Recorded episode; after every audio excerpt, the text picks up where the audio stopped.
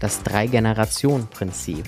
Hat nicht irgendwas mit Familie, Familienplanung oder irgendwas zu tun, sondern mit der, dem Thema Datensicherung. Ja, wenn euch der Begriff aus dem Datenschutz, aus der Datensicherung gar nichts sagt, dann bleibt auf jeden Fall dran. Denn dem Thema Datensicherung widmen wir uns in dieser Episode von Das auch noch, der Compliance Podcast für die Arztpraxis. Mein Name ist Nico Frings, ich bin Datenschutzbeauftragter bei der Opti Health Consulting GmbH und wünsche euch viel Spaß beim Zuhören. Datensicherung, was ist das überhaupt? Fangen wir erstmal damit an, bevor wir uns ähm, irgendwelchen Prinzipien oder Gründen für eine Datensicherung wenden. Datensicherung meint am Ende das gezielte elektronische Abspeichern von Informationen das ist auch ein Unterschied zum Datenschutz, also Datensicherung und Datenschutz, was der Unterschied ist, weil Datenschutz betrifft die Regeln, die es gibt. Datensicherung ist halt das gezielte elektronische Abspeichern.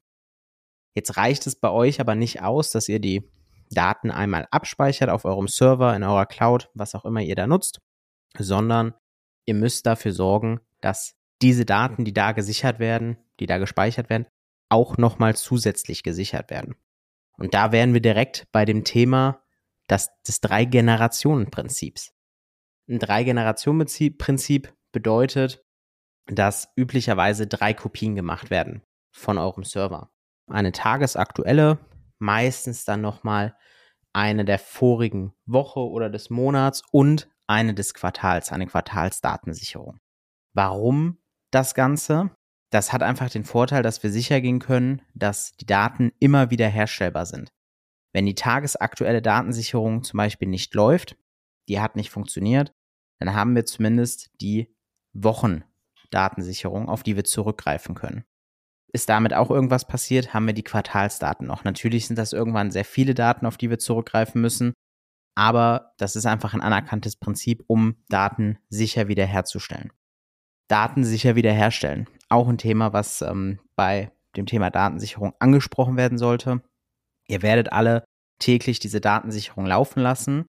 Wichtig ist hierbei, lasst von eurem ITler oder das geht auch automatisiert, je nachdem, was er euch da anbietet, überprüfen, ob die Datensicherung fehlerfrei gelaufen ist und ihr mit dieser entstandenen Datensicherung die Daten auch wiederherstellen könnt.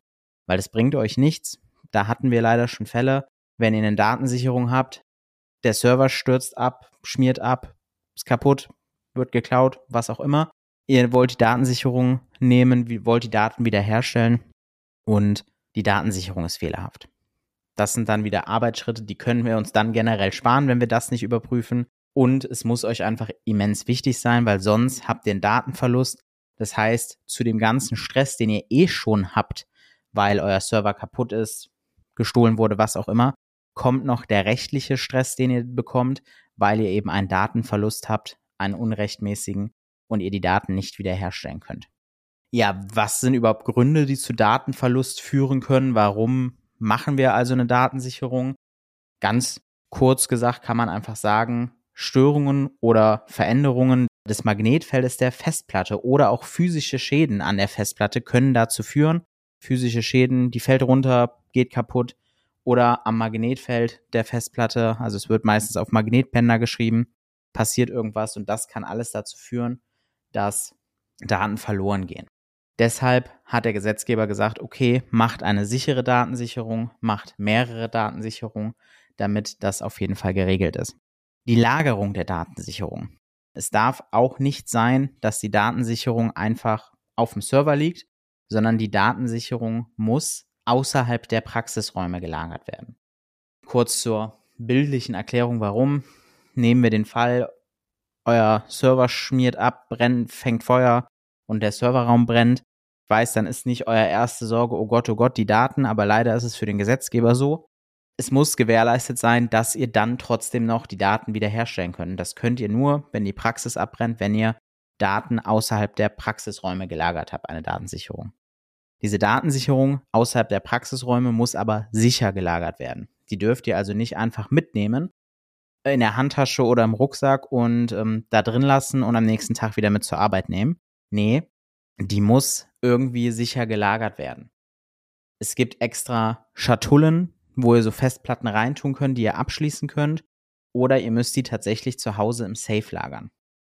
Weil auch hier ist sonst das Problem, wenn euch die Handtasche, der Rucksack geklaut wird, wenn zu Hause bei euch eingebrochen wird und die Datensicherung einfach so geklaut wird, wirft man euch hier Fahrlässigkeit vor, weil ihr nicht dafür gesorgt habt, dass diese Datensicherung sicher gelagert ist. Dass diese Datensicherungen in 99 Prozent der Fälle verschlüsselt sind, man da nichts mit anfangen kann. Das interessiert dann erstmal keinen. Ihr habt dann auf jeden Fall erstmal Ärger mit der Behörde und müsst euch da auf jeden Fall rechtfertigen. Und es kommt sicherlich zu einem, ich sag mal, Mehraufwand aufgrund eines Prozesses mit Anwalt und so weiter. Das sind so die Sachen, die ihr da beachten müsst. Also Datensicherung regelmäßig machen. Drei-Generationen-Prinzip ist da das Stichwort. Datensicherung außerhalb der Praxis lagern und diese Lagerung sicher vornehmen. Also nicht einfach rumliegen lassen. Das war es dann auch heute schon wieder mit dieser Episode. Ich hoffe, die Episode hat euch gefallen. Ich konnte einige Fragen zum Thema Datensicherung beantworten. Sollten da noch andere Fragen offen sein, solltet ihr Probleme haben oder generell zum Thema Datenschutz noch Fragen, meldet euch gerne bei uns. Wie immer bei datenschutz.opti-hc.de. Wenn euch der Podcast gefallen hat, lasst ein Like da, lasst ein Abo da, damit ihr da nichts verpasst. Bewertet den Podcast, schreibt eine Rezension. Wir freuen uns über alles, was da kommt. Bis dahin.